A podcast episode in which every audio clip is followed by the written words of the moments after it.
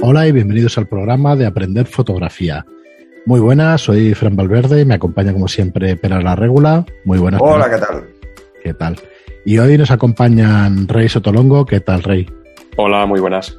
Muy buenas. Y Jesús también. ¿Qué tal? ¿Cómo estás? Hola, buenas tardes. Muy buenas, pues estamos aquí tres fotógrafos y, bueno, y yo, que de vez en cuando hago alguna fotografía, pero no me lo considero últimamente, porque hay que hacerlo, hay que estar ahí haciendo fotos. Pero bueno, muy contento de este nuevo formato que le hemos dado al podcast. Ya veis que no tenemos ningún número para darle orden, pero sí vamos a tener temáticas distintas y una tertulia, ¿no? Una charla entre, entre unos cuantos amigos. Eh, la semana pasada estuvo con nosotros Giordano y esperamos que se una alguna persona más también del grupo de, de Aprender Fotografía.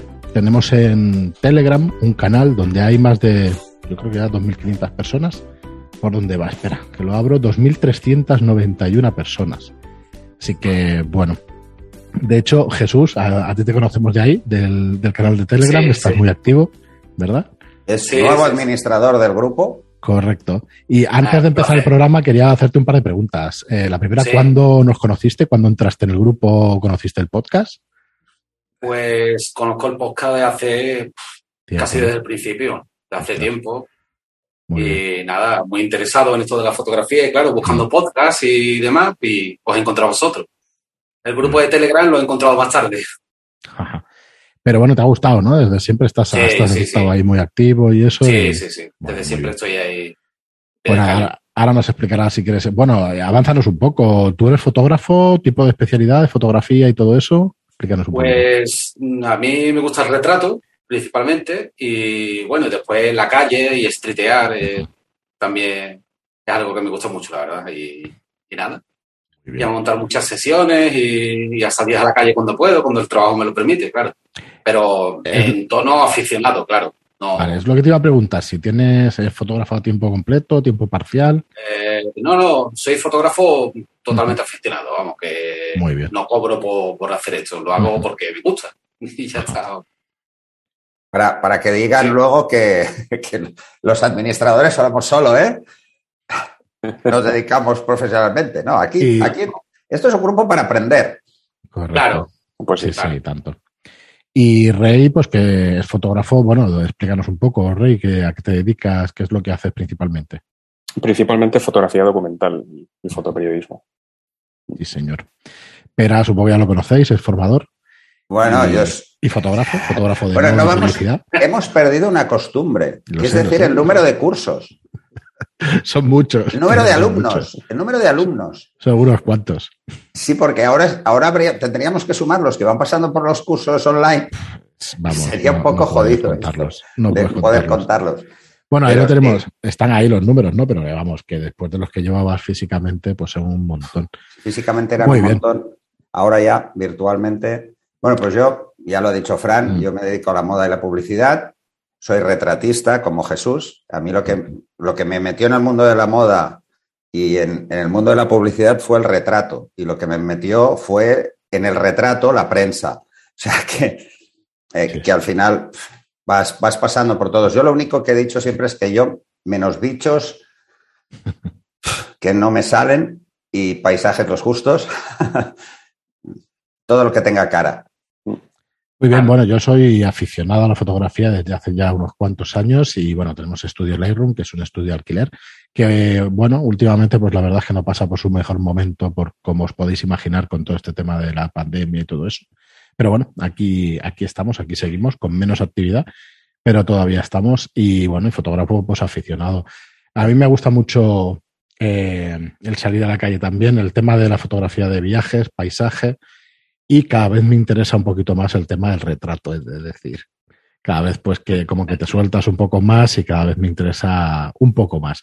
Pero bueno, todavía, todavía muy, muy novel en el tema de ponte, o sea, de, ir guiando, ¿no? Pues a, la persona fotografiada, pero sí, sí, cada vez más, más interesado. Bueno, siempre puedes pasar por el curso de fotografía de retrato de carácter. Los he visto. los, has visto, no. Ese lo grabaste, macho, lo grabaste tú. Los he visto, los he visto. Eh, y bueno, hoy vamos a dividir el programa, bueno, vamos a tener un tema único, pero lo vamos a dividir en dos partes. El tema es eh, ¿qué preparamos o cómo nos preparamos mentalmente para una sesión de fotografía? Sea como aficionado, sea como profesional y sea el tipo de género que sea. Entonces lo vamos a dividir en dos partes porque en la primera vamos a hablar de nuestros trabajos profesionales, ¿no? O de qué prepararíamos para una sesión de fotografía profesional. Y en la segunda parte, pues hablaremos de fotografía como aficionado, ¿no? Que preparamos para una de las salidas que hacemos para fotografiar. Entonces, tocaremos todo tipo de disciplinas, pues según, según nuestras preferencias o nuestras habilidades. Así que, pues eso, charla distendida e intentando, pues aportar más que cámaras y equipos fotográficos que vayamos a utilizar para esas sesiones, pues lo que nos pasa por la cabeza, ¿no? Cuando preparamos algo de esto. Así que, bueno, Pera, si quieres, que eres veterano tú, si quieres empezar con el tema. Eh, eh, quieres empezar por el más viejo. Ya, ya te veo. eh... Qué políticamente correcto soy. sí, gracias. Dale, dale, cuando Un segundo.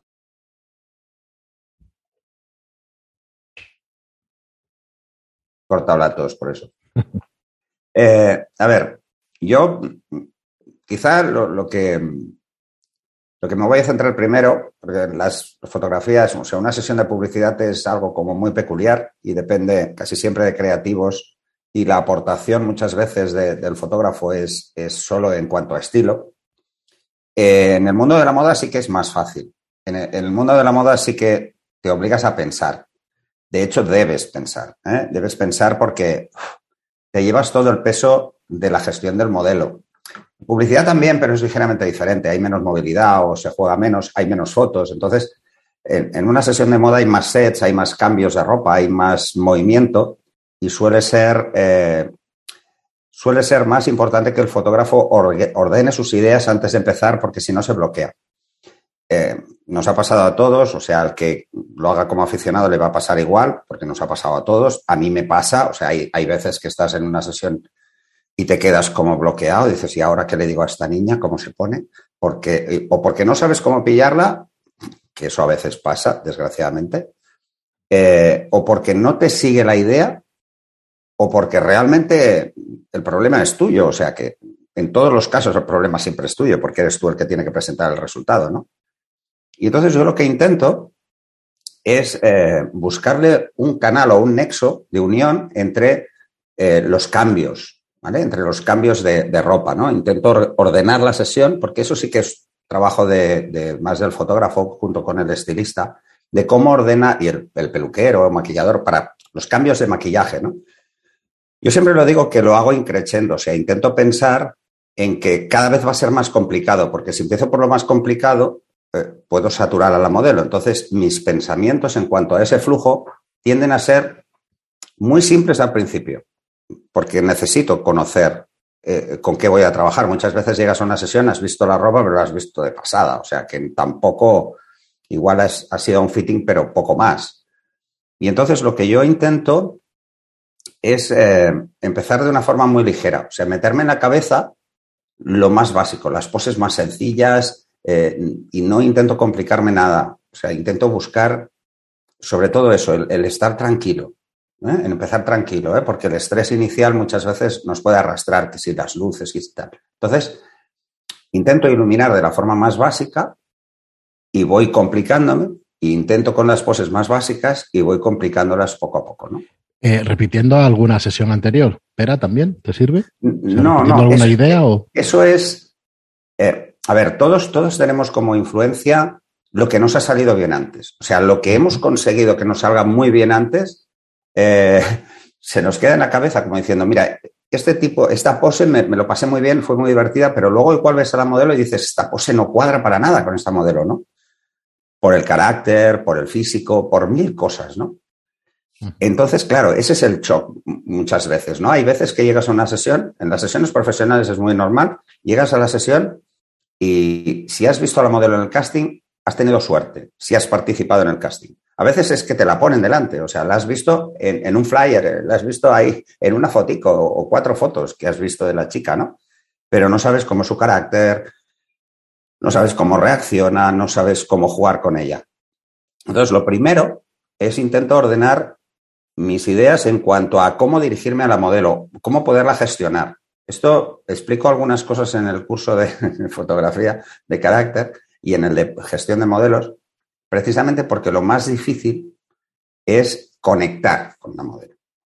Eso es lo más difícil. Entonces, eh, ah, tengo, incluso utilizo pues un poco la ironía o incluso cuento un chiste o intento buscar cosas que puedan distendir un poco, como para bajar todos el nivel, calmarlos un poquito y a partir de ahí intentar buscar cuál es el nexo que me conecta con la modelo para que me entienda mejor, ¿no? Que esto es, lo más complicado y lo que mentalmente más agota, que es eh, el tener que hacer eso. En cuanto a poses, pues lo que os decía, muy, sencillas. O sea, intento pues que esté más estática al principio, que las poses sean las de manual casi, ¿no? Las que todas las modelos han hecho alguna vez, que son las que luego no quieren mis fotos, precisamente por eso, porque ya las han hecho mil veces. Y una de las cosas que yo le recomiendo a todos los fotógrafos es que miren las fotos que ha hecho esa modelo, que es lo máximo que podemos hacer muchas veces, intenten quedarse solo con una, una de las poses que ya han hecho porque les genera confianza viéndose, ¿no? Esta pose me gustó, puedes usarlo incluso para el diálogo con la modelo. Mira, me gustó mucho esta pose que hiciste en tal foto, incluso enseñársela si hace falta, ¿no? Un poco para conectar, ¿vale? Pero mm, lo difícil muchas veces es que la pose que hayas visto le cuadre a esta chica, ¿no? Entonces, el, el misterio está ahí. Y entonces el planteamiento inicial yo lo que os recomiendo, desde mi punto de vista, ¿eh? cada maestrillo tiene su librillo, es empezar por cosas sencillas, ¿eh? muy sencillas en cuanto a pose. Y en cuanto a expresión, que a mí es lo que más me preocupa siempre, porque soy retratista, eh, me preocupa mucho la expresión. Entonces, el nexo que busco es un juego. Intento buscar un juego. Eh, si la ropa es divertida, pues intento que el nexo sea divertido. Y Fran, tú lo sabes porque has visto muchas sesiones mías. Yo hago saltar a las modelos a la mínima, solo para que se suelten, no para que, bueno, si llevan tacones muy altos, pues no, a ver si se me va a romper una. Pero intento que, que buscar un nexo de un juego con, con, con una historia o buscar una historia. Ya sé que eso parece muy clásico y muy viejo y que está muy trillado, pero suele funcionar en cuanto a nivel de distensión. Así que, básicamente son esos consejos. Poses sencillas, eh, expresiones agradables, divertidas al principio, que al menos hagan que la musculatura facial se empiece a soltar un poco, porque luego las fotos sonriendo, la mayoría de diseñadores no las quieren, es una cosa que siempre he luchado porque no acabo de entender porque esto hasta que un día desigual le dio por hacer la vida chula y todas salían riendo, hasta ese momento me parece que nadie se quería atrever, no sé por qué. Y yo me peleé con ellos para que lo hicieran, pero lo hicieron luego, no conmigo. Entonces, em, buscar eso y luego, pues, bueno, la iluminación, todo muy sencillito, ¿no? Porque luego van a salir ideas. Lo más importante para un fotógrafo es eh, en, el caso de que quieras empezar a hacer fotografía de moda, es haber visto mucha fotografía de moda. Pero no para quedarte con esas, sino para que esas te sirvan para fusionar igual tres o cuatro cosas en tu historia, ¿no? Eh, tres, hacerla tuya de alguna forma, ¿no? O sea, si empiezas a, copiar escenas o a copiar este tipo de cosas, es muy complicado. Es, al final te vas a hacer un lío y luego una de las cosas que jamás hago es enseñarle fotos a modelos de otras modelos. Nunca. Eh, preferiría antes hacer un dibujo. ¿Vale? Yo sí que cojo fotos. ¿eh? Yo me preparo una sesión con fotos, con ideas que, que, me han gustado y que creo que pueden cuadrar con ese encargo, ¿no? Pero luego no les hago ni caso. O sea, luego ni me las miro. O sea, simplemente las tengo para ver cuáles son las tendencias actuales, porque son muy cambiantes a veces, y tener eso en la cabeza, un poquito, un, no sé, eh, un, mensaje, ¿no? ¿El, tener eso te da seguridad también o no va por ahí? Eh, sí, yo creo que lo hago solo por, solo por eso, ¿eh? Yo creo que solo cojo y, y busco esas fotografías por no quedarme en blanco, ¿vale? Porque me ha pasado, ¿eh? Yo creo que esto nos ha pasado a todos al menos una vez o muchas, y es que de golpe te quedas en blanco. Dices, ¿y ahora qué hago? Hostia. Bueno, esto lo explico también en el curso, pero bueno, cuando os pase esto, cambiar algo en la escena, lo que sea, da igual, no importa. Es esos cinco minutos que vas a cambiar algo o que vas a perder ese tiempo, te va a venir una idea, casi seguro. Casi seguro, porque eh, te vas a quitar de encima el agobio de que te has quedado en blanco. Y eso, eso es, eh, eso es muy duro. Esos cinco minutos pueden ser muy largos. Se te pueden hacer muy largos. ¿eh? Y yo lo que os diría como preparación mental es, primero, estar tranquilo. En definitiva, son fotos y hacemos lo que nos gusta, que es hacer fotos. Cuando no sepas qué pose hacer, si lo que te gusta es el retrato, hazle cuatro retratos simplemente para limpiarte mentalmente. Te centras en la modelo, en su cara, buscas una expresión, dices, mira, esto es para mí, para mi archivo. ¿Vale? Y se las das luego a la modelo. Estas se las das a la modelo, porque aquí no pinta nada el cliente, ¿vale? En este sentido, es simplemente, es un juego, es otro juego de confianza. Eh, porque el juego de confianza hacia la modelo es, una confianza que te devuelve y te da tranquilidad a ti. O sea, el, el, trabajo mental más importante es estar tranquilo. Tener claro que tienes que hacer una serie de fotos, que se tiene que ver bien la ropa, poco más, y que todo lo que ganes de eso, de que se vea bien la ropa, esté bien iluminada, que el mensaje de la ropa cuadre con, con la luz que tú le pones y con lo que quiere, que quiere vender el cliente, casi siempre te va a decir eso, eso te lo va a decir casi siempre, que es lo que busca.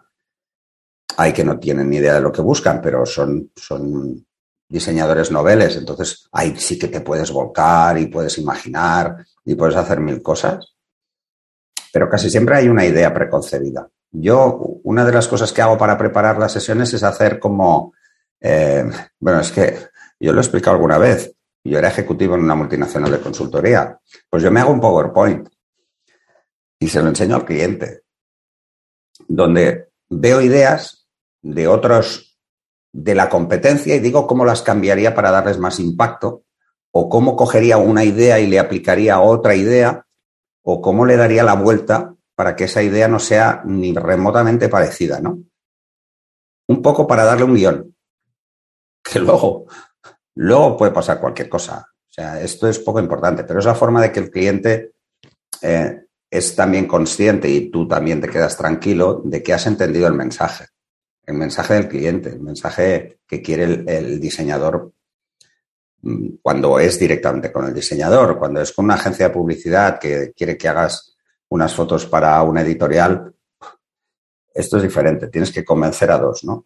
Tienes que convencer al, al, al que te lo organiza, que es el, la agencia, y la agencia, pues igual se lo dice al cliente o igual no se lo dice y se lo dice luego o igual esto es así. Entonces, tu tranquilidad es lo más importante. Como tu tranquilidad es lo más importante para hacer bien tu trabajo, lo mejor es que te organices tu flujo de la forma que te quedes más tranquilo.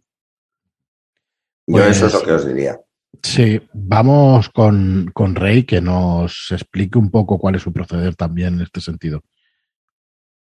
Pues eh, Depende, obviamente, de, de, de cuál es el, el, propósito. Pero, por ejemplo, para, para, hacer una cobertura para una, para una agencia, eh, lo que yo suelo hacer es, eh, si voy a cubrir un, un, evento que ya se ha producido antes, es informarme de cuál es el recorrido y de, y de cuál es la naturaleza del evento, porque, porque de esa manera sabré cuáles son las fotos que el cliente espera tener sin ninguna duda.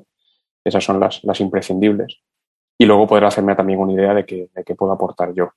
Eh, en el caso de otro tipo de coberturas, eh, requiere planificar, eh, por ejemplo, consentimientos.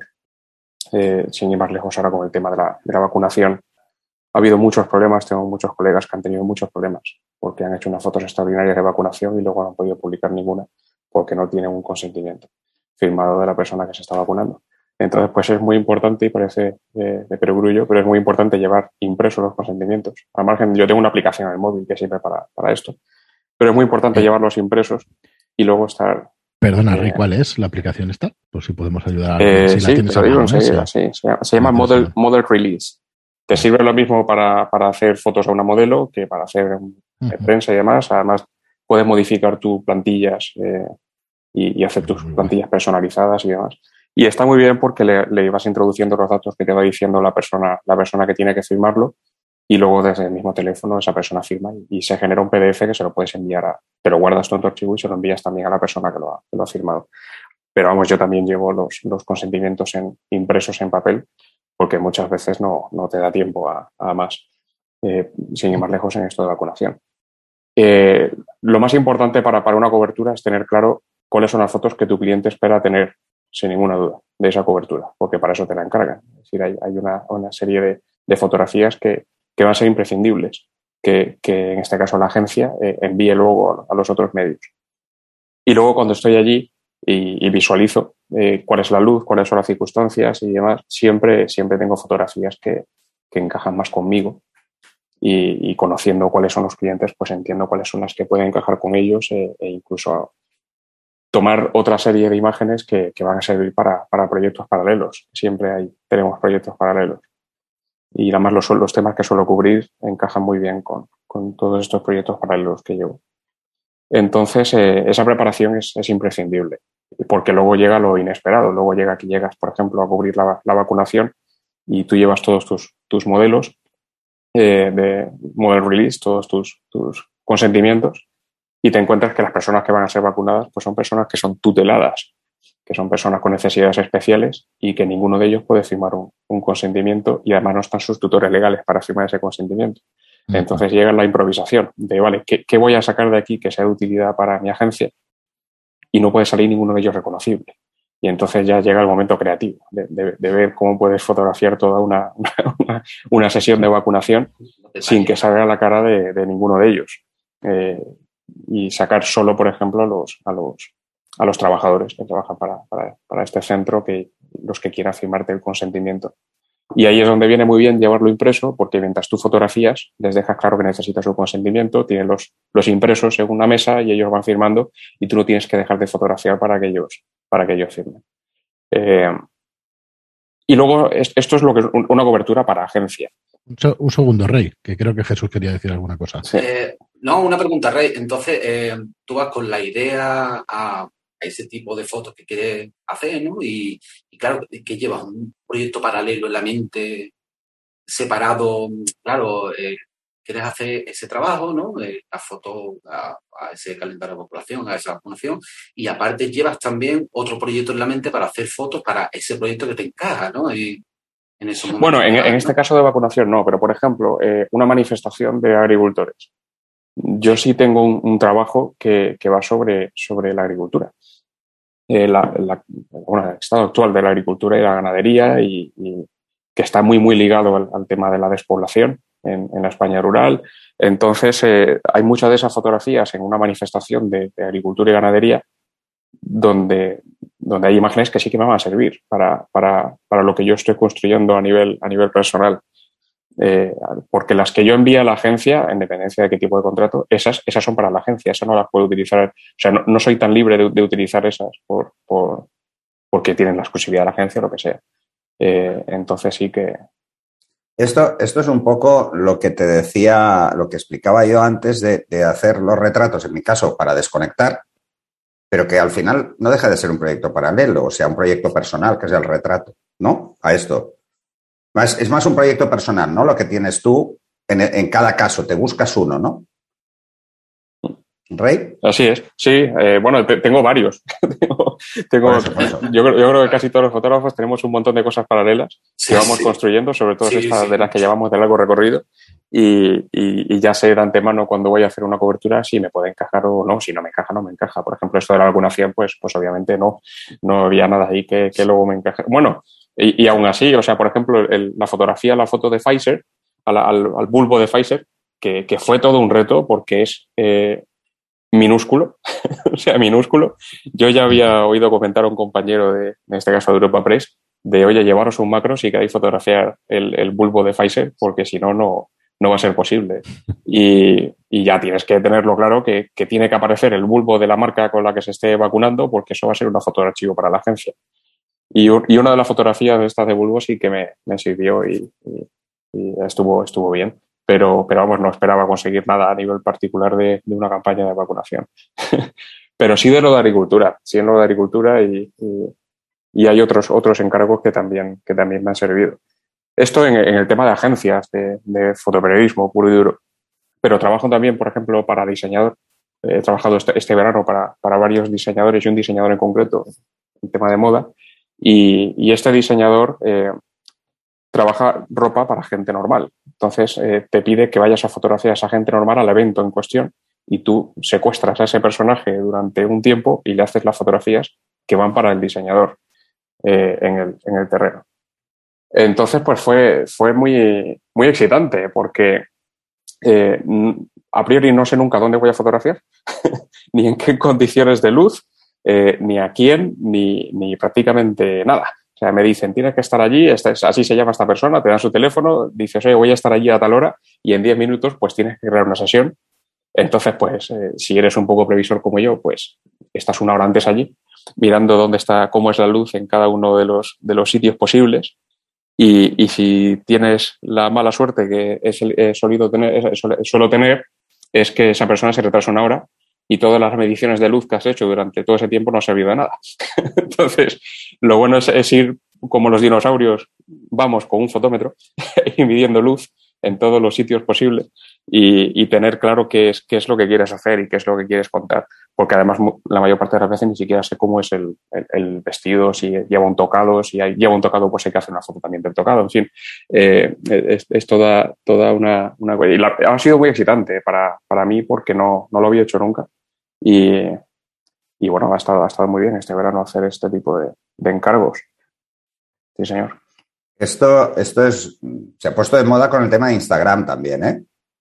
El coger, y lo digo porque hace unos años había una fotógrafa en Barcelona que yo la conocía mucho de, de, de pasarela, y entonces a ella lo que le encargaban era precisamente el pillar a las modelos, pero fuera de juego. O sea, mm. eh, como si fueran ellas que se hacen fotos para Instagram. Era el principio eh, de Instagram, estoy hablando de, ya, de hace unos años. Y, y, esto siempre ha estado por ahí dando vueltas. Lo que pasa es que, que se focalice tanto, me gusta mucho como idea, porque eh, es, es, algo que puede abrir un juego totalmente nuevo a, a, los fotógrafos que yo me he encontrado en los cursos que solo hacen prensa y que luego cuando se encuentran en una situación de sesión, eh, que no es con una celebrity, no es, no es, con un famoso, que el famoso está acostumbrado a que le hagan fotos. Eh, el coger a una persona de la calle vestida, eh, pues como el diseñador le ha gustado y que no sabe qué hacer, pues eh, se encuentran un poco parados, ¿no? Porque ahora cómo lo muevo esto, ¿no? Para que salga una foto más o menos divertida o curiosa, ¿no?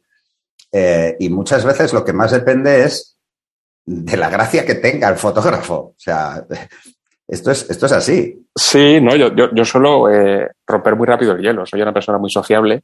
Enseguida, eh, bueno, me ha tocado fotografiar de estas clientas de este diseñador en concreto, pues eh, había una, una señora que, que fue eh, diputada por, por Ciudadanos, me parece, en el Congreso y demás, era, era político. Entonces, pues, yo no suelo hablar de política y la verdad es que me, me abstengo mucho de, de opinar eh, de política en, en, público y demás. Pero en este caso sí, ¿no? Pero en este caso estábamos ella y yo y, y, y, empezamos, y, y bueno, saqué, saqué, el tema político, pero saqué el tema político eh, muy en general, obviamente, y, sin, sin, herir sensibilidades, porque quería retratarla bien.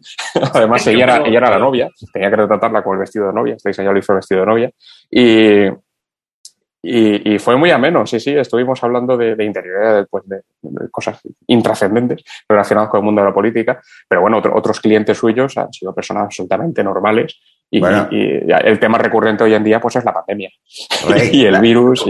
Y, Rey, la política es intrascendente, así que, que, o sea, nos toca a todos sufrirla, pero por lo demás nos toca padecerla. Nos toca padecerla, sí. Claro, bueno, todo sea por, por llevarte tu foto, ¿eh? Ojo, mm. que, que... Sí, bueno, de, de hecho fueron 10 minutos. E, esta es la sesión en concreto donde, donde yo tenía todo súper medido, súper bien y, y demás. Y, y, y, claro, ella era la novia y tenía todo, todo el derecho y facultad del mundo de retrasarse. Y se retrasó hasta 10 minutos antes de la ceremonia. Y yo dije, a ver ahora cómo yo relajo a esta mujer, que en 10 minutos se va a casar, para hacerle una sesión de fotos. O sea, y, y, fue todo un reto. Bueno, pues salió muy bien, la verdad. Incluso ella luego llamó al diseñador a decirle que le, que le había encantado cómo la había tratado y que la había relajado además, que la había hecho reír. Y, y la verdad es que salieron fotos estupendas. O sea que, que sí, pero, pero es, es, una situación, o sea, yo estaba estresado. O sea, yo cuando vi que faltaban 15 minutos para la ceremonia, yo estaba estresado por lo estresado que estaría ella. O sea, yo dije, esto va a ser un desastre total. O sea, a ver cómo yo consigo que esta mujer relaje el rictus, por ejemplo. O sea, y... Esto, hasta, que, hasta que un día te pase que te conviertas en, en, protagonista accidental, ¿vale? Eh, esto me pasó a mí con Alex una vez. Eh, os lo cuento porque es divertido. No voy a decir qué político era, pero, pero bueno, os podéis hacer una idea. Eh, habíamos ido a, Javier de las Muelas a llevarle una foto que le habíamos hecho un reportaje para celebrar el 50 aniversario del local que tiene él, que es un, es un coctelero, es el, el Ferran Adrià de los cócteles, ¿no? Por decirlo así. no, es mejor. Pero bueno, es igual. y porque además es un tío majísimo. Y le queríamos regalar la foto porque nos había invitado, ¿sabes? Y entonces estamos ahí posando, todos los compañeros de la prensa delante, que los conocía a todos, porque me querían hacer una foto a mí y a, Alex con, eh, con él, ¿no? Y estamos ahí posando y de golpe aparece un político muy famoso, muy conocido, expresidente, y se coloca al lado. y digo, ¿qué hace este aquí? O sea, digo, pues bueno, o sea que al final te, dan la vuelta, los políticos se meten en todas partes, o sea, es así. Ya te digo. Muy bien, y, oye Jesús, eh, háblanos tú un poco de, cuando te planteas un trabajo más aunque decías que bueno, que eras fotógrafo aficionado, pero imagino que alguno que otro te lo has tomado de forma profesional, ¿no? Sí, bueno, yo todo lo que todo lo que intento hacer lo intento hacer con no eh, fotografía aficionado, pues que no la cobro, pero con una actitud profesional todo lo que puedo, ¿sabes? Todo lo que mis conocimientos y mis medios pues me permiten. Y claro, yo voy en un caso diferente de, Pera y de, de, Rey porque eh, yo voy en función a, un tema que tengo en la cabeza.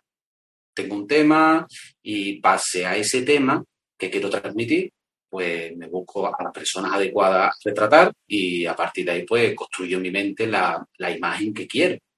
Y claro, esto hay a veces que me dura, este proceso creativo en mi mente me puede durar un día o tres semanas. Eh, ¿Sabes? Que me cuesta trabajo a veces y otras veces pues lo resuelvo rápido. Entonces, claro, en este caso, eh, si lo miro todo muy bien, pues normalmente son en estudio, ¿no? El 95% de las fotos de retrato mías son en estudio. Y claro, en este caso, pues busco a la modelo adecuada, que yo veo que encaja en mi sesión y claro, a, partir de ahí yo tengo que convencer a esa persona qué es lo que yo quiero transmitir. Claro, es difícil porque tenemos mente muy diferente y claro, yo hablo con ella por teléfono o me reúno con ella eh, y bueno, es un proceso creativo en el que estoy de acuerdo con Pera, la, la conexión entre, entre personas, entre la persona que vas a retratar es fundamental, porque si no, no te va a dar lo que tú quieres. Y nada, en el día de la sesión, cuando ya lo tenemos todo hablado, de vestuario y de todo, yo ya tengo pensada la iluminación con esa persona.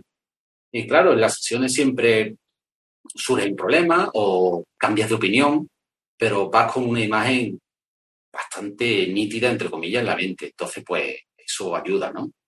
Después una charla previa con, con esa persona, vamos, yo no he llegado a la sesión y empezado a hacer fotos que va, me siento tranquilamente, hablamos, le digo que me aporte ideas, siempre hago partícipe a esas personas de, la sesión porque creo que el que se sienta partícipe eh, piense que no soy yo aquí el único que piensa, sino aquí pensamos todos y me puede aportar ideas. Mira, ¿qué te parece si esto? Y muchas veces me ha encajado las ideas que, me han comentado y ha quedado muy bien en, en, ese sentido, ¿sabes? Porque no solo yo estoy allí, también está esa persona y esa persona aporta cosas, no solo, por supuesto, su valentía al ponerse delante, ¿no? De mí, ¿no?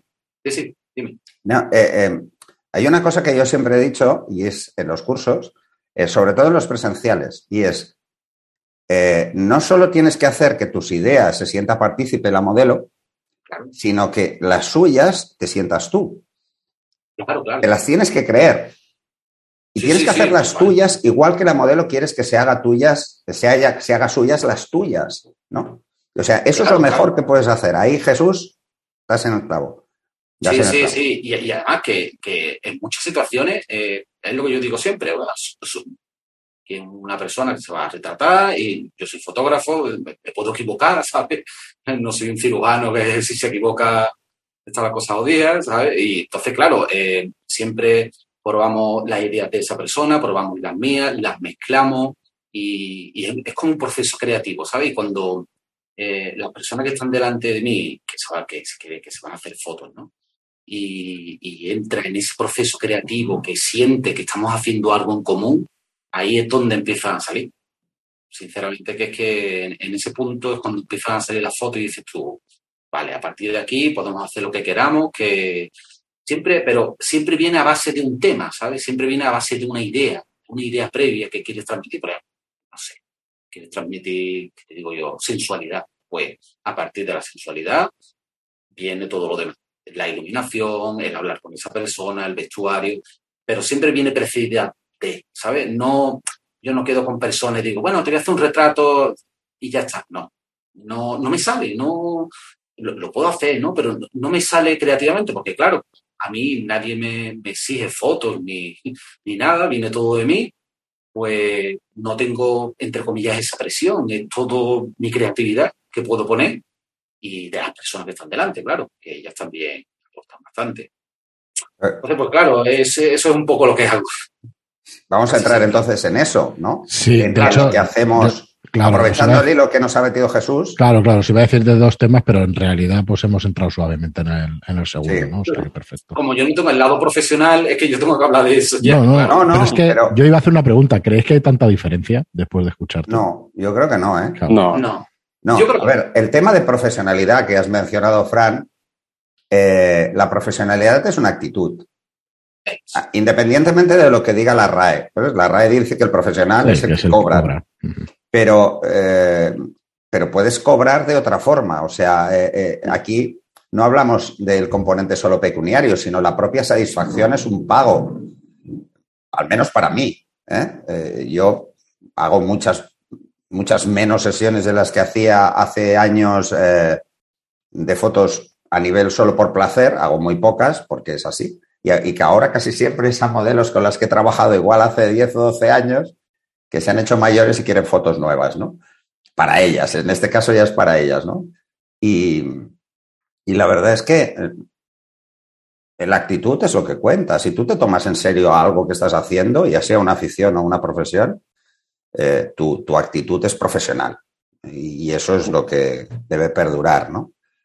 En cuanto al tiempo que, que, pasas pensando una idea, tranquilo, llevo yo más de dos años pensando en una y todavía no he hecho ninguna foto. Y, es una idea que llevo dándole vueltas igual muchos más años. Lo que pasa es que de una forma más consciente, pues tranquilamente dos años. Y hace eh, como seis meses o incluso más, dije, mira, deja de darle vueltas porque solo no lo vas a hacer. Entonces me busqué a una fotógrafa para que me echara una mano porque necesitaba buscar equipo. A veces es muy importante el buscar equipo, incluso cuando quieres hacer una, sesión para ti, el, tener en la cabeza, pues que igual no vas a llegar a todas las ideas que tienes en la cabeza, ¿no? O sea, igual necesitas que alguien te puntualice alguna idea y no puedes depender solo de la modelo. Eh, eh, es curioso que eh, en muchas de, mis sesiones los, mis modelos son compañeros o compañeros fotógrafos. Es curioso eso. Porque los invito a la idea, les gusta, venga, pues, y, la hacen, ¿sabes? Y, incluso al revés, ¿sabes? Soy yo el modelo. Normalmente no, normalmente no. Pero. Yo no, a mí es que si me hacen fotos me roban el alma. Yo, yo es que no. Yo la verdad que le doy una valentía tremenda a la persona que se pone delante de, de, las cámaras, ¿eh? porque es que no valgo, no valgo para eso, no, no me veo eh, capaz que haya una persona que me tranquilice como yo veo a lo mejor que puedo tranquilizar yo a la persona que voy a retratar, ¿sabes? No sé. Es que soy patológicamente tímido. Igual, yo no, no, puedo, no, me sale. Fran se ríe. Pero, ah, es verdad, ah, yo, soy, yo soy patológicamente tímido. No, no lo he sido nunca, pero, pero el tema de que me hagan fotos, hostia, no puedo, no, no he podido nunca. No, no, es, es, es como ¿Sabes qué me viene a la cabeza cuando alguien me dice, va, te voy a hacer unas fotos? Me viene a la cabeza mi madre. Siempre. Porque era, estábamos de viaje, yo era pequeño, había un monumento cojonudo, espectacular, y me tenía que poner delante porque no soportaba hacer la foto al monumento solo. Y digo, pero si solo es bonito, yo sobro. ¿Sabes? O sea, ¿para qué? No, bueno, por si así podrás decir que has estado. Bueno, ya lo digo igual, si el que no se lo crea, pues da igual, no voy a ir con la foto ahí. Mira, sí, he estado. Salgo. Y luego me hacía fotos que, mm, que eso lo hacen todos los padres a propósito, yo lo he hecho también con mis hijos, lo reconozco, y es para cuando venga un novio, para reírte tú. Que son esas escandalosas que a veces dices, es mejor que no lo hubieras hecho porque esta deja muy mal, ¿no? Pero sí, sí, o sea, a, tu hijo haciendo el tonto o cualquier cosa. Oye, yo ya tengo muchas fotos de esas que hoy precisamente estaba, estaba revisándolas y me reía solo y digo, estas fotos son para cuando tenga 18 años y me traiga, me traiga alguien decir, mira. Mira, mi madre tiene una foto que yo creo que un día de estos la ampliaré, pero es que se la he enseñado a todo el mundo. Salgo yo muy pequeño con una botella de cava que la botella de cava es casi más grande que yo, así. Y yo soy abstemio. ¿Vale? Pero de pequeño se ve que iba de culo por pillar todos los culines de las botellas, o sea, en Navidad, ¿no?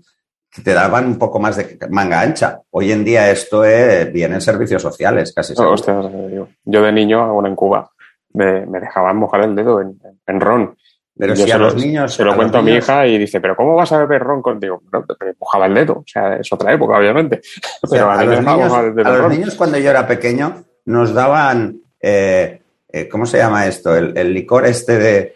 El vino de quina nos daba mi abuela. El, vino de quina, este. Los, los curas, cuando nos íbamos de excursión, si alguien se mareaba, le daban eso y cogías una cogorza de tres pares de cojones. Claro, ya mareado no, te dormías o vomitabas, pero no había, no había término medio. Bueno, que nos vamos del tema. Espera, yo quería haceros una pregunta. Ah, bueno, Jay, Rey, dale. Pues mira, que quería comentar cuáles son mis sesiones favoritas y cómo me preparo para ellas. Venga. Que son eh, mis sesiones en soledad en la calle. En la calle o en cualquier pueblo o en cualquier páramo. Y suelen partir de un estado emocional eh, que suele potenciar una luz en concreto. O sea, ese estado emocional se potencia al ver una luz en concreto y no tiene por qué ser una luz de atardecer o de amanecer, puede ser un día nublado. Entonces, eh, lo, que, lo que hago... Una pregunta, eh, Rey, para romper un poco. Sí. Si parpadean mucho las luces y son azules, es la poli, ¿eh? Lo digo porque depende de qué escena busques. Sí, o, sí. O, si dan vueltas, igual es una. Sí, sí, sí. Oye, pero no estaría mal fotografiarlo. No, no. Hostia, no, entonces vamos. O, te forras o, te, o te hunden, vamos. O me hunden, sí, sí. Lo de me hunden creo que tiene más probabilidades. Pero ¿qué es, ¿qué es lo que ves en la luz, Rey? No, eh, suele partir primero de un estado emocional concreto en que yo esté ese día y que luego vea potenciado por esa luz. Por la luz que se dé ese día eh, eh, o, incluso por una luz que sé de antemano que se va a dar. Y además yo suelo potenciar este estado emocional eh, con música. Para escándalo de la mayor parte de los fotógrafos de calle que conozco que dicen que la calle hay que oírla. La cuestión es que yo estoy en un, sitio, en Castilla-La Mancha, donde, donde no se oye la calle como se puede oír en Madrid o en Barcelona. Obviamente mi, estado al fotografiar Madrid es muy diferente al, que, al que tengo habitualmente cuando estoy fotografiando Castilla-La Mancha. Y, yo suelo potenciarlo con, música, mi estado emocional. Y lo que busco eh, fuera son escenas que yo identifique con ese estado emocional. Es decir, salgo sin esa idea de, buscar algo en concreto, sino que, ese estado en el que yo ya me encuentro de introspección, que además aliento con una música en concreto, que, suele ser pues eh, un concierto de violín de Tchaikovsky o, el concierto de Aranjuez, por ejemplo, es una música que, enseguida me coloca en un estado emocional, en ese estado emocional que yo busco para fotografiar la mancha. Entonces hay escenas concretas que cuando se, presentan ante ti, eh, tienes esa sensación de esto es lo, que yo estaba buscando, esto es lo que yo voy a fotografiar hoy, y puedes tirarte una hora allí, esperando a que, a que, pase lo que tú tienes la certeza de que va a llegar a pasar, y generalmente pasa. Es decir, generalmente pasa algo y, te congratulas de decir, hay, algo, estoy desarrollando un instinto para saber que en esta luz, que en esta localización, que, en este lugar, que con estas personas se está formando algo que se va a concretar de una manera determinada que a ti te va a llamar mucho la atención. Entonces, eh, eso lo voy acumulando en un archivo y, hoy precisamente estaba mirando ese archivo y, me, gusta mucho lo que, lo que estoy consiguiendo porque, porque eh, hay mucho de mí en, todo lo que he fotografiado. Y además muchas veces lo he provocado yo, que haya eso, eso de mí. Lejos de, intentar documentar algo en concreto que alguien me encarga, eh, es, buscar una identificación entre lo que yo siento y lo que hay fuera. Pero claro, al, final lo que tú estás recogiendo fuera es lo que tú sientes. Y, es, muy bonito, la verdad. Es muy bonito. Esa es la diferencia entre, eh, entre cuando te encargan algo y haces algo porque necesitas hacerlo. Eh, y la fotografía yo creo que para todos es una necesidad al margen de una profesión, que pueda ser en algunos casos y en otros no. Sí, y, y, cuando cuando incluso cuando es una afición, si incluyes a terceras personas, le das un componente de profesional por narices. O sea, te tienes que aislar un poco de cómo ves tú las cosas, porque tienes que convencer a la persona que te estás haciendo las fotos de que eso le, va a gustar. O sea, que eso, Jesús, tú lo ves también, ¿no? Entonces, bueno, eso es diferente. Sí, porque al final la idea la tienes que vender y luego el resultado tiene que cuadrar, porque si no esa persona se siente rara, ¿no? Se siente como... Hay algo muy bonito, que es que, claro, yo fotografía en la calle muchas veces fotografía sujetos reconocibles. Pues yo me acerco a esos sujetos y ellos perciben la pasión con la que yo he fotografiado esa escena. Y yo les dejo mi tarjeta, les digo que soy fotógrafo documental, les digo que estoy trabajando en un proyecto en Castilla-La Mancha, por ejemplo, eh, ven la fotografía que he hecho pero además la forma en, que yo les estoy transmitiendo lo que estoy haciendo, ellos perciben, porque es tangible, la pasión que ha despertado en mí y por qué yo lo he fotografiado. Y la verdad es que eh, desde ese punto de vista no he tenido nunca un problema con nadie al, que yo haya podido fotografiar. No, yo, yo, a mí tampoco. Yo muchas veces me he acercado a personas en Barcelona y le he dicho, quiero hacerte fotos. Pero así, ¿eh? Hombres, mujeres, ancianos, niños. Bueno, niños no, te vas a la madre, ¿no? Y, además el tema de los niños siempre me da como mucho pánico. Además, como yo ya tengo tres hijos, a mí hacerle fotos a otros niños como que no me, no me, no, lo necesito, ¿no?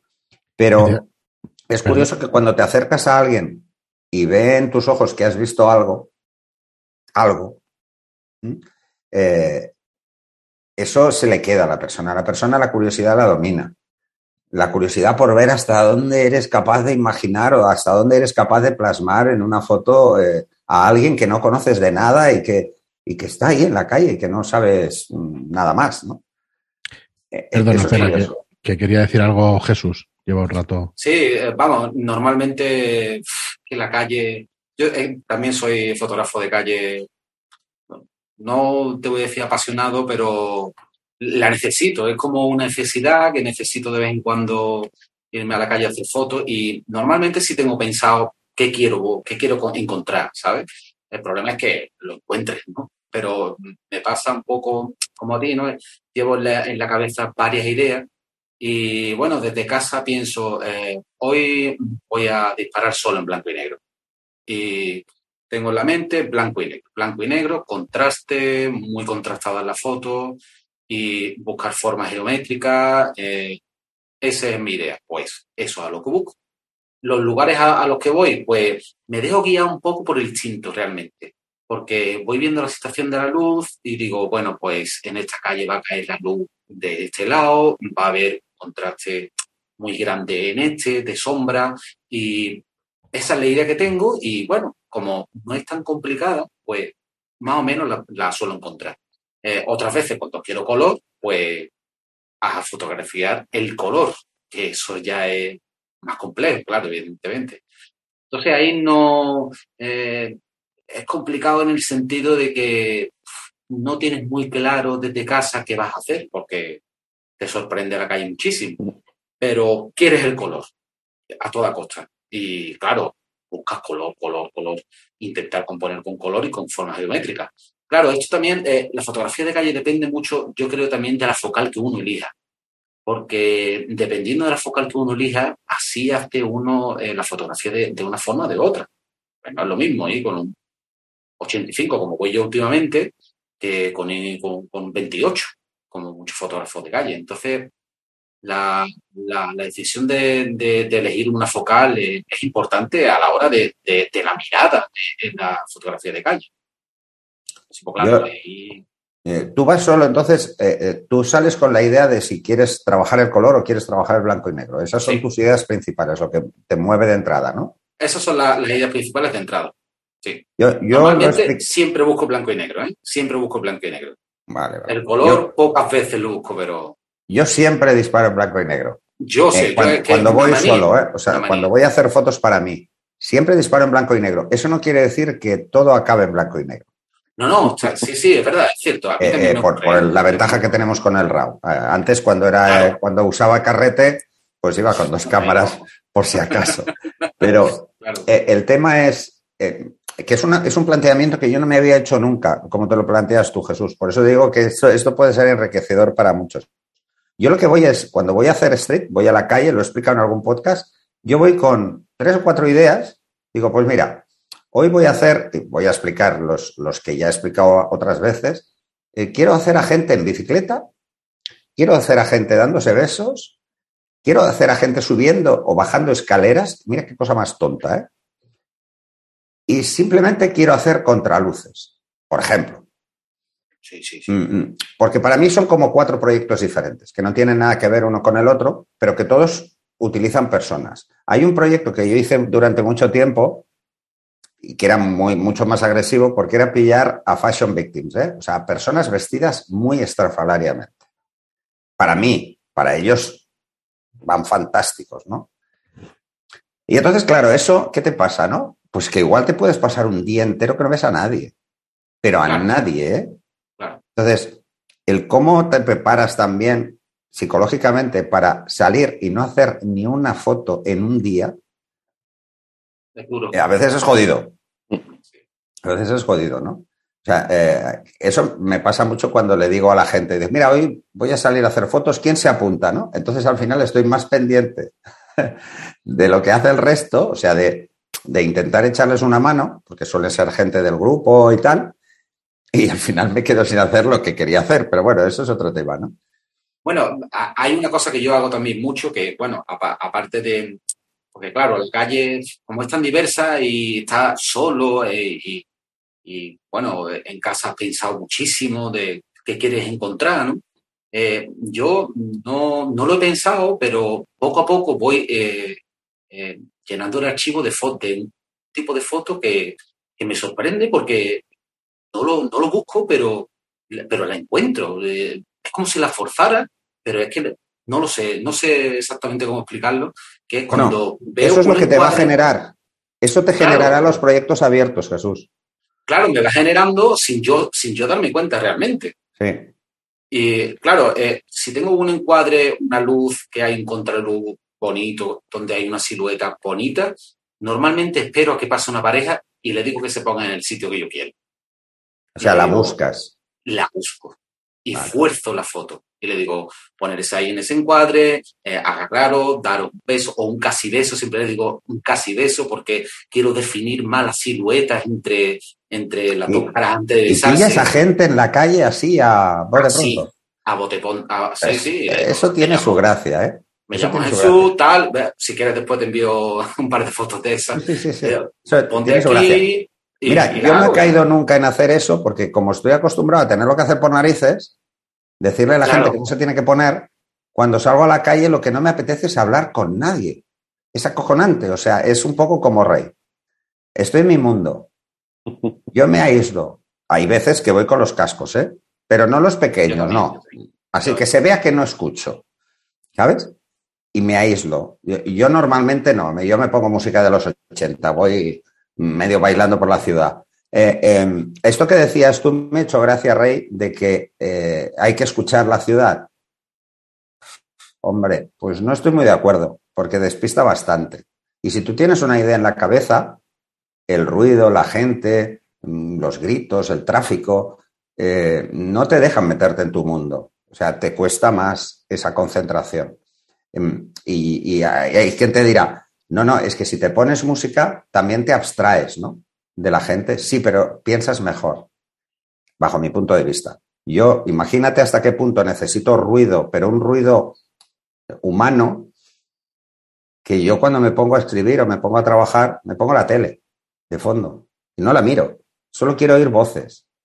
no sé ni lo que dice, me importa muy poco, pero voz, o sea, algo humano, ¿no? No un coche, un claxon. Es, esto no, esto me, me, altera. Ya somos tres que, nos gusta ponernos música en la calle. Sí, hombre, yo, distingo, por ejemplo, si voy a un sitio eh, al, que, al que quiero fotografiar, por ejemplo, el otro día fui a ver una exposición a, a Villanueva de los Infantes, que es un pueblo donde estuve, fui a ver esa exposición, que es, es magnífica, maravillosa, todavía está allí, os la recomiendo. Hay fotos de, Cartier-Bresson, hay fotos de, gente súper bueno, es, una colección fotográfica brutal la que, la que hay allí expuesta. Pero el día que fui a ver la exposición, pues fui con la familia y eso y no, y no pude recorrer el pueblo. Y me pareció muy interesante el pueblo y dije, tengo que volver un día yo solo, ir a ver la exposición y después fotografiar el pueblo. Pues, por ejemplo, ese día no me puse música, porque a mí me interesaba escuchar el latido del pueblo y me, interesaba eh, escuchar lo que estaba pasando a los niños en la plaza, eh, si, había algo, quería escucharlo, es decir, quería imbuirme en lo que estaba pasando allí. Pero cuando estoy fotografiando siempre en el mismo sitio, para encontrar cosas nuevas, donde necesito mirarnos fuera es dentro. Entonces, eh, para poder mirar dentro, yo, sí necesito música. Y además necesito una música en concreto que, me ayude a potenciar esas sensaciones y demás. En cuanto a óptica, por cierto, yo ya me di cuenta de que, de que lo mío es un 50. O sea, y he intentado forzar otras cosas, y, vi a Winogrand y dije, ostras, un 28. Y, estuve con una Leica Q2 un tiempo. El 28 es un mundo para mí. O sea, se me hacía enorme todo. con un 28. Con un 28. Eh, luego tuve 35, me forcé con 35 y llegué a cogerle el gusto a 35, pero me di cuenta de que, de que cuando yo veía algo que me interesaba, cuando me echaba la cámara al visor, el visor al ojo, perdón, eh, ese algo estaba, estaba muy lejos. Es decir, eh, no, no, ya no lo veía como yo lo había visto. Y me he dado cuenta de que esa sensación la reproduzco con un 50. El 50 es como yo veo. Los que han salido conmigo a hacer fotos lo saben y, tú también lo sabes porque lo hemos comentado muchas veces. Yo siempre salgo con dos cámaras. Y en una llevo un 50, porque para, yo soy de 50. O sea, aquí en la fotografía clásica hay dos escuelas, la del 35 y la del 50. ¿Por qué? Pues porque tenían que coger alguno. Y porque eran los más accesibles, los que venían ya casi con la cámara, ¿no? Y luego el otro llevo un 300. 300. ¿Y para qué? ¿No? La gente dice, hostia, y vas cargado con el 300 y tal. Porque claro, no es un 300 así, es el 300 de Estudio Lightroom. Es así. ¿Vale? Entonces eso, además de que pesa un huevo, eh, por cierto, Fran, lo tengo yo, ¿eh? Vale. No lo eh, busques. sé dónde vives.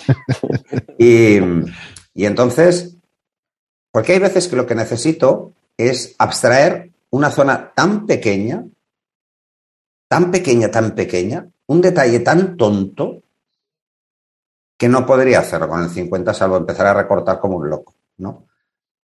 Y no me gustan, eh, cuando salgo a hacer fotos, me gusta buscar el encuadre, no quiero usar el zoom. Y además, eh, lo sabéis que soy poco amigo en ese sentido. yo, yo igual, ¿eh? Yo, bueno, de hecho soy de fijo siempre. Yo zoom es que no tengo siquiera.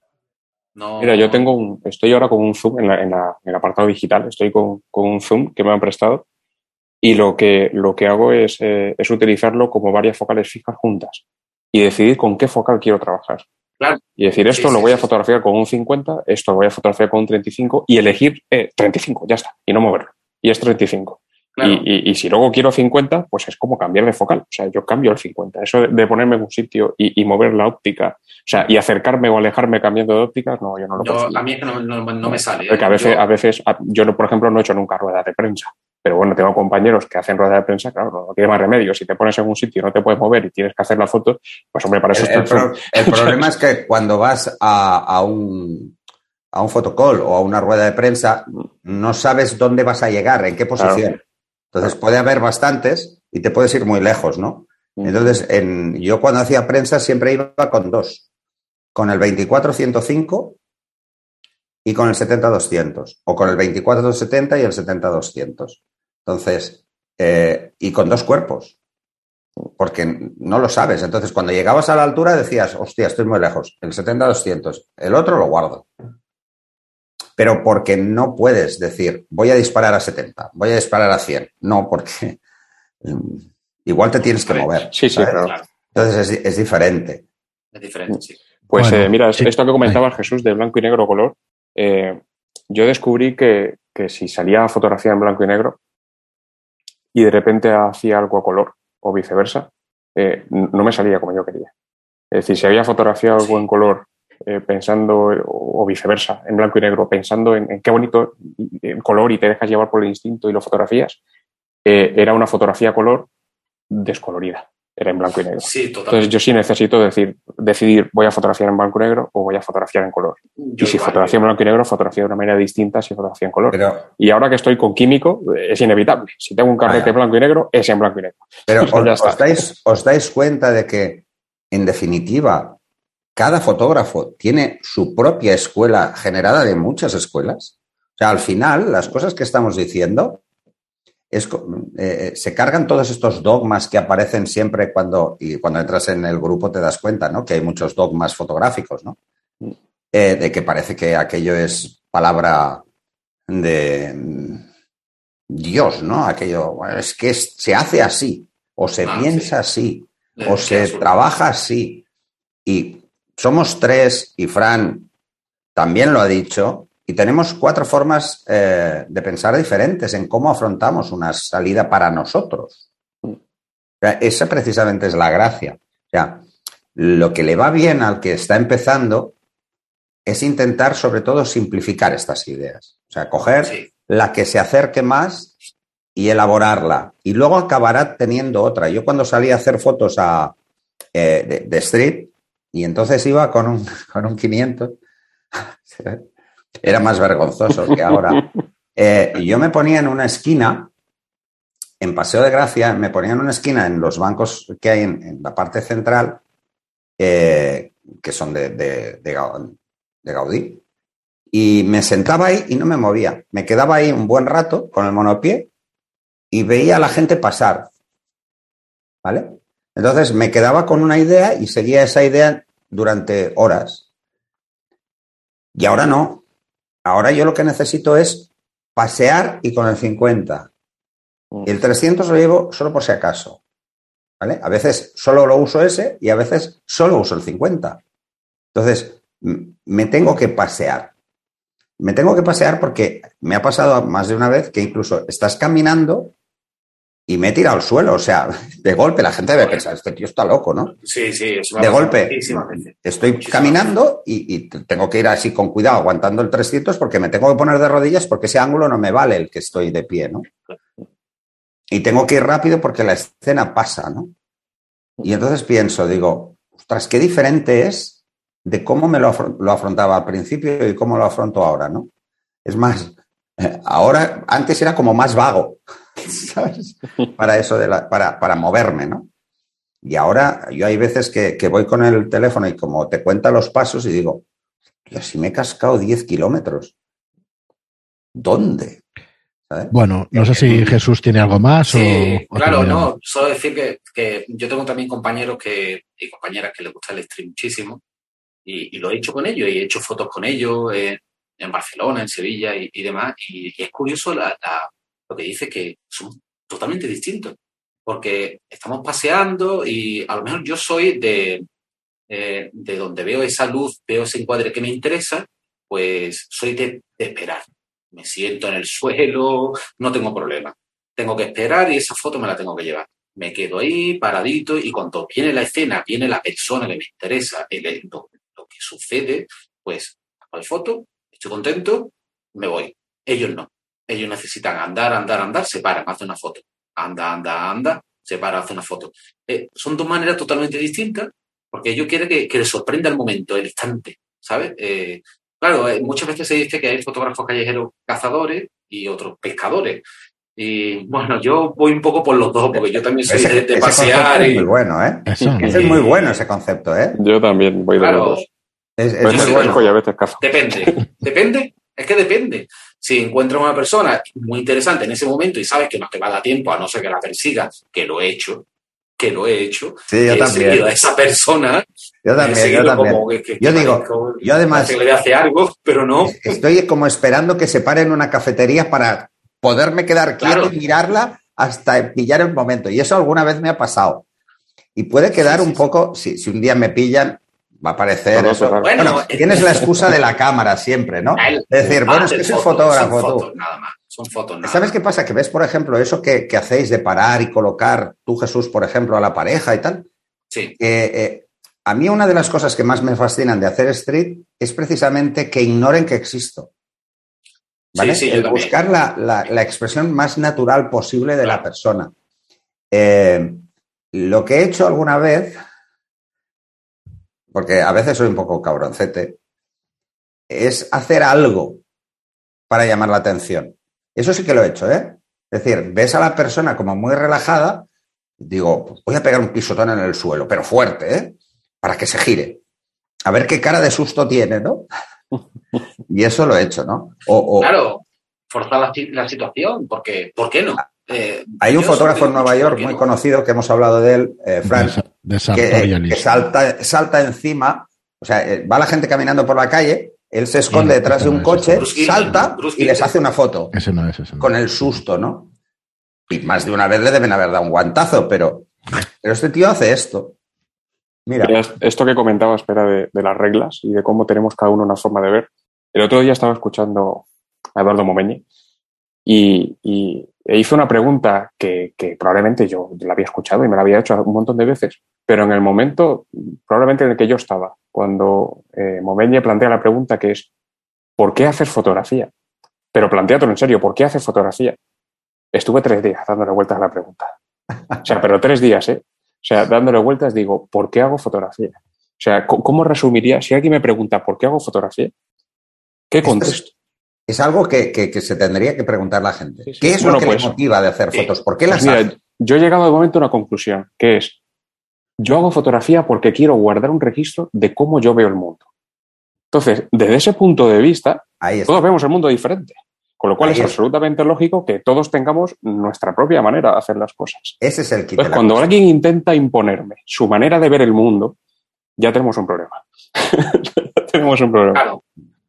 yo, vamos, yo también he escuchado a Momeñe decir, hace esas preguntas y, en su libro también hace muchas esas reflexiones. Y, y, yo he llegado a una conclusión, no sé si es que es más simple, porque necesito hacerlo no. Sí, pero.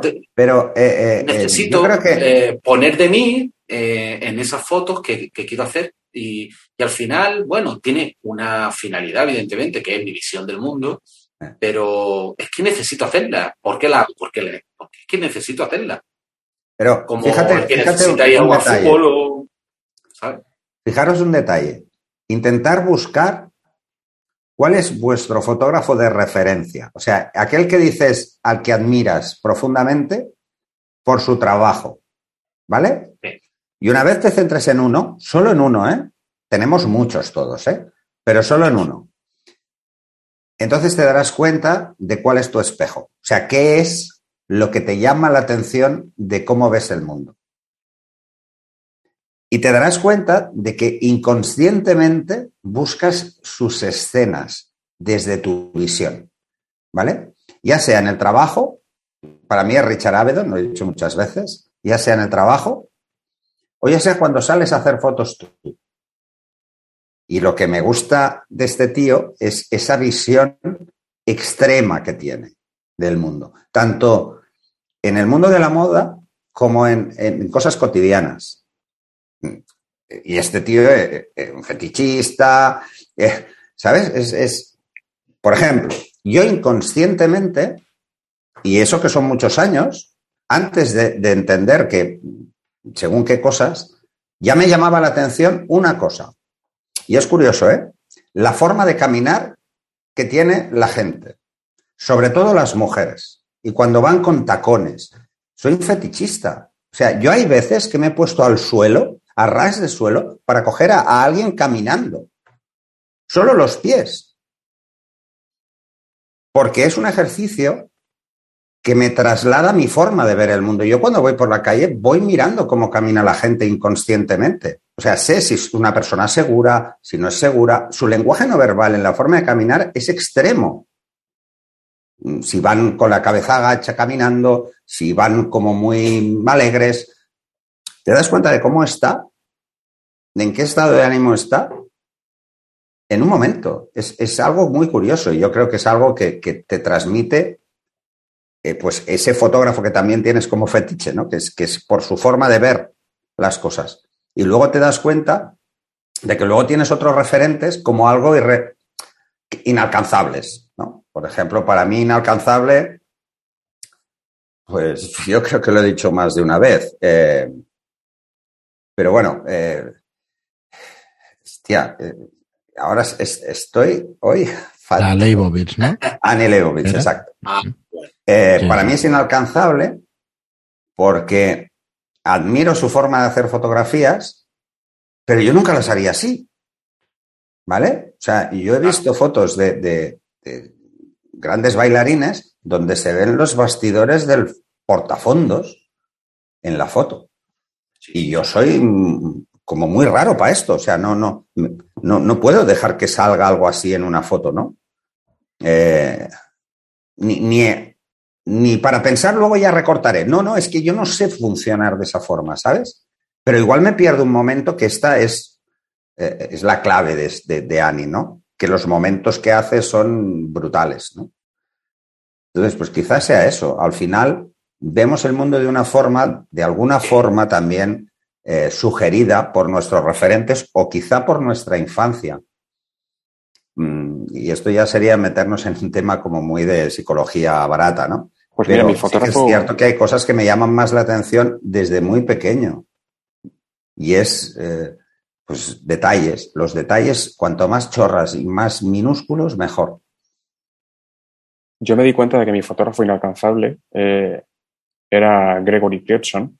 Gregory Kirchson es un fotógrafo estadounidense que es eh, el, presidente, además de, de todos los másteres de fotografía de la Universidad de Yale. Y el tío hace unas, unas tiradas fotográficas de 10 imágenes con una iluminación cinematográfica, es decir, hace montaje cinematográfico para hacer sus series, y él fotografía su mundo interior. Eh, su padre era psiquiatra y él eh, empieza primero fotografiando eh, algunas de las de los vivencias que recordaba de pacientes de su padre que él había escuchado de niño. Y es un mundo muy enrevesado y, y, poco a poco va fotografiando cada vez más su mundo. A mí me fascina ese hombre. O sea, eh, además, bueno, ahora no lo sé, pero antes trabajaba con cámara de gran formato. Pero si veis en YouTube, Gregory Critson, eh, eh, el making of de alguna de sus fotografías, veréis que es como un montaje de Hollywood, ¿de acuerdo? Para hacer una fotografía. O sea, es absolutamente brutal. Bueno, y luego yo, yo, lo veo inalcanzable porque, porque fotografía es un mundo. Yo no puedo fotografiar un mundo. Ani es curioso porque Ani, o sea, yo he pasado un poco por, por las. Ojalá hubiese pasado con, con, con su suerte o con su, no, su suerte no, la suerte aquí no tiene nada que ver, con su pericia, ¿no? Pero ella empezó en prensa, haciendo reportaje de prensa, eh, hasta la moda y la publicidad, hasta ser una fotógrafa que básicamente hace lo que le da la gana y celebrities, ¿vale? Pero si ves sus primeros trabajos, te das cuenta de que era mucho más, era más técnica y ahora es más libre ¿Vale? A mí me ha pasado al revés, desgraciadamente. Y era más libre, mucho más libre, y eso es algo que le recomiendo a todos los fotógrafos aficionados o profesionales cuando empiezan, que no dejen que se escape su parte libre, su parte libre de convencionalismos y de, las cosas como deberían ser o como tienen que ser o, dejarse influir tanto por, por la parte técnica eh, porque al final puedes perder una parte de ti. O por los likes. ¿Eh? O por los likes. O, es que lamentablemente tengo un conocido que, fotografía lo que sabe que va a tener éxito en Instagram. Digo, ¿y esto qué tiene que ver contigo? Sí, pasa mucho hoy día. ¿eh? Eso pasa mucho. Bueno, a ver. Es una pena. En, el mundo de. Pero en el mundo profesional esto es diferente. Eh, a ver, no, no, es que vivas por los likes, vives por la pasta que puedas sacar. Ah, bueno, siempre, claro, obviamente. No, no, yo, yo, distingo eh, entre la fotografía ¿Hay fotógrafos que, hacen fotos solo para llamar la atención? Por supuesto. Es parte de lo que tendríamos que hacer todos alguna vez. ¿Vale? Eh, todos porque no todo el mundo es capaz de hacerlo. No todo el mundo es capaz de hacerlo.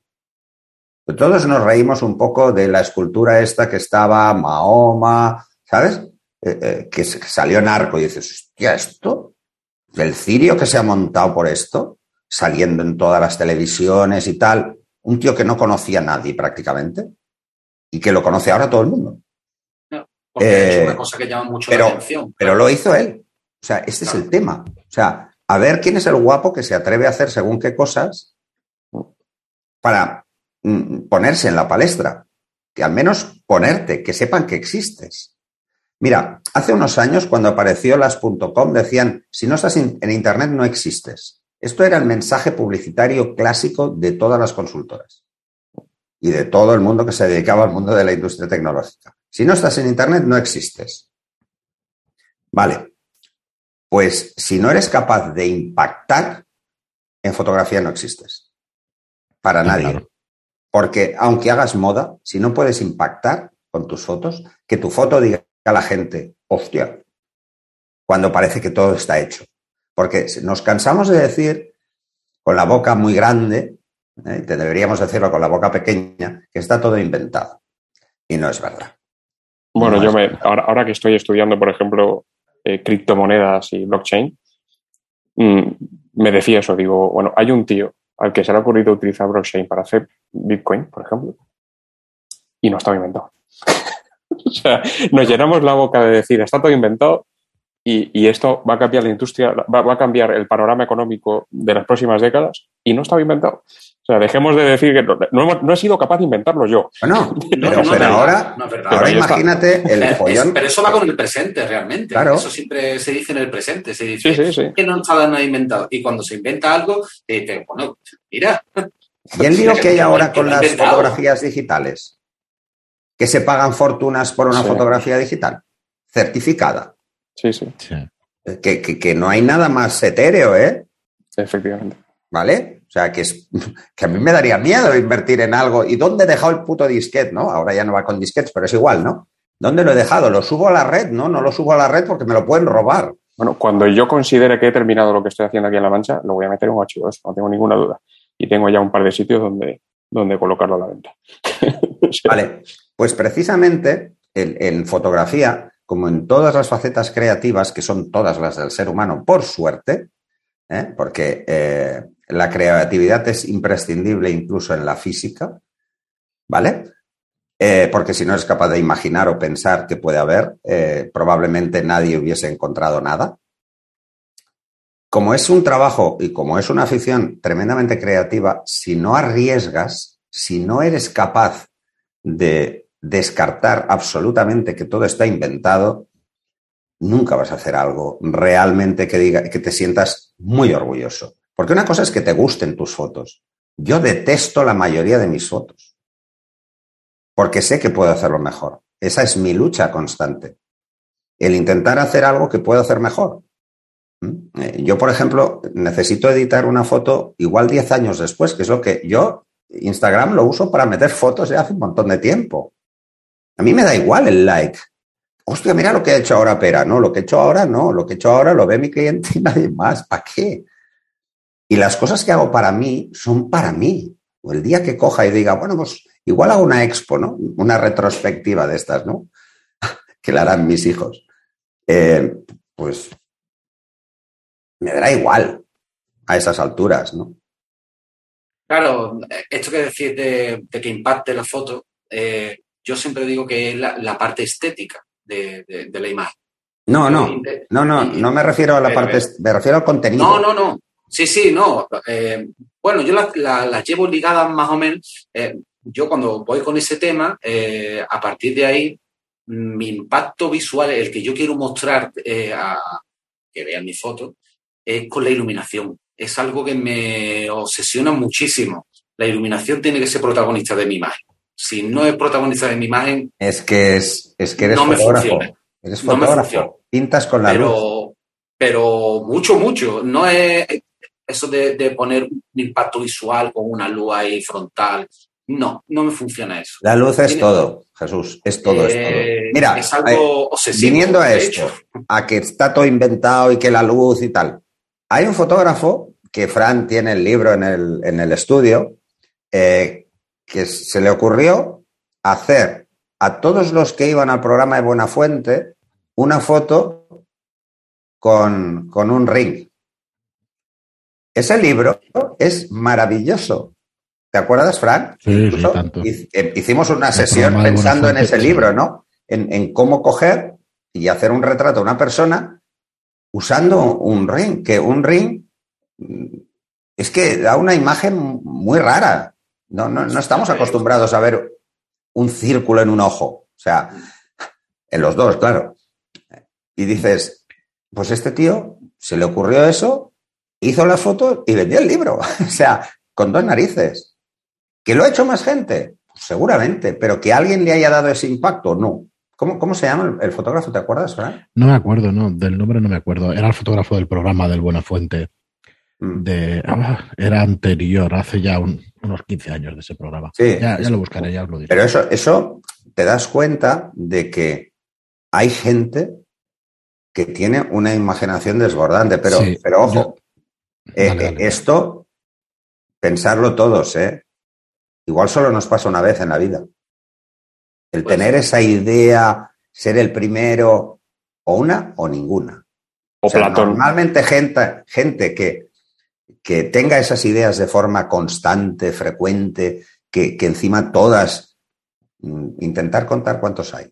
Hay, muy pocos. Mira, yo os estaba escuchando todo el rato y atentamente y, yo os recomiendo para todo lo que estáis hablando y de fotografía de retrato y de la calle y todo eso y de la luz y de la composición con la luz y todo eso, coger a Alberto García Alix y echarle un vistazo a las fotografías que tiene. Pues y está a medio camino, a caballo entre el documentalismo, entre la fotografía de calle, entre el retrato y entre un montón de cosas de las que estáis diciendo. Es que, todo, está ligado, ¿eh? Todo está ligado. Entonces, es impresionante eh, todo. Eso que... estabas diciendo de la, perdona, ¿eh? de, de, ser, mm, lo diré mañana, original. Ostras, es que dices, bueno, este, este hombre es uno de los pocos elegidos, ¿no? Es uno de los que, o bueno, oye, ha trabajado tantísimo que ha tenido unas grandes ideas, o ha tenido muchas ideas dentro de todas las que ha tenido, y, unas cuantas son buenas y el resto pues no es tanto. No, no lo tengo claro, ¿eh? tendríamos que conocer a la persona. Pero si lo veis, bueno, tiene de todo tipo de fotos, sobre todo, pues eso, el retrato, el jugar con la luz y, el provocar, lo de la original y el provocar, bueno, desde desnudos hasta cosas pasando por drogas, cosas así que, que realmente pues impresionan, ¿no? Te quedas mm, en shock. joder, esto es lo que me gustaría hacer a mí, pero nunca tendría se puede hablar en plata, ¿no? Que tendría huevos de hacer una cosa así, ¿sabes? O sea que. Y eso, no, estamos en horario protegido, es un podcast. Bueno, eso, luego, todo tipo luego nos ponen el ¿eh? mayores de 18 por los tacos, acuérdate. Sí, sí. Eh, yo, eh, viendo a Rey, que Rey conoce también cómo funciona el mercado americano, mercado norteamericano, a la gente en este país tenemos una. Bueno, casi en Europa en general, tenemos una forma de valorarlo por el número de éxitos, ¿vale? Y en el mercado norteamericano realmente se valora la cantidad de fracasos que ha seguido y ha seguido y lo ha seguido intentando la persona. Y eso creo que es una mentalidad mucho más interesante para cualquier faceta artística. Para empezar lo importante no es hacerlo y que te salga mal. Lo importante es hacerlo hasta que te salga y cuando te salga volverlo a hacer aunque fracases. Y es eso, aquí es como que si no lo consigues, no eres nadie. No, no, no. Si, si alguien con esa mentalidad de Europa se va a Estados Unidos a pedir un crédito para montar una empresa, no se lo van a dar. Pero si le dice que ha fracasado 10 veces haciendo 10 negocios totalmente diferentes, se lo dan. Pero es que la propia sociedad no, no, no, no invierte en eso porque porque está, está estructurada aquí de manera diferente. Aquí tú montas una empresa, te equivocas y la, deuda la arrastras toda tu vida. En Estados Unidos tú montas una empresa, una idea, arriesgas y te equivocas y no pasa nada. Puedes montar otra y montar otra y montar otra. Y, bueno, depende. Depende. Hombre, sí, claro, obviamente. Sí, sí. Depende. pero... de, fotógrafos innovadores, quiero recomendaros, eh, por favor, a Emilio Morenati en fotoperiodismo. Emilio Morenati acaba de ganar el Pulitzer por lo que hizo durante la pandemia en 20 kilómetros cuadrados en Barcelona pero yo os recomiendo que echéis un vistazo a lo que Emilio Morenati está haciendo ahora en La Palma. Sí, sí, sí. Y vais a ver lo, que ha hecho casi todo el mundo en La Palma y lo que ha hecho Emilio Morenati. y lo que hace él. Acaba de salir además en el documental La Vanguardia, me parece además, pero yo llevo siguiéndolo todo todas estas semanas, porque además lo tengo de, amigo en Facebook y demás, Emilio Morenati. Eh, por favor, echadle un vistazo a lo que está haciendo Emilio Morenati, porque es otro mundo. Eso sí, Se está hablando mucho del nuevo documentalismo en sentido con, fotógrafos como él, porque que hace cosas muy diferentes. Sí, se, fija en, cosas muy, diferentes. Y está documentando eh, lo que está pasando en La Palma, pero desde un ángulo muy distinto. Yo tengo la sensación que, él, eh, él hace street cuando hace sus trabajos. Tengo esa sensación. Bueno, lo que hizo en Barcelona, sin duda. O sea, él además cogía su moto, se iba por Barcelona. El de La Palma, bueno, eh, bueno la, foto que tiene él eh, en el coche, que está el viejo, que se ve el humo detrás. Sí. No, no, sí. Mira, hay una, hay una fotografía aérea de una casa, todo ceniza, todo ceniza. Es que parece un cuento lo que está haciendo, lo que está haciendo ellos. Es que eso es impresionante, impresionante. Y otra fotógrafa que no es, que es también, bueno, tiene una faceta documental, de hecho tiene WordPress Foto y demás, es Isabel Muñoz, Premio Nacional de Fotografía en España. Esa mujer cada, cada dos años saca una idea nueva. O sea, es que, es que es alucinante. Ahora acaba de hacer una exposición con, con fotos subacuáticas que dices, pero por Dios.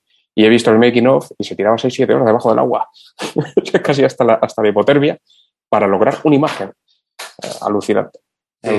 Bueno, pero es que al final esto es, como cualquier cosa, es constancia y trabajo, ¿eh? mucho trabajo. Al final, eh, eh, los fotógrafos, como, como casi cualquiera, yo ya sabéis que yo no me considero artista y, eso es otro tema que podemos sacar a debate. Eso es todo un podcast. eso es un buen tema, que además me recordaste tú, Rey. el, el, tema es, el siguiente, o sea,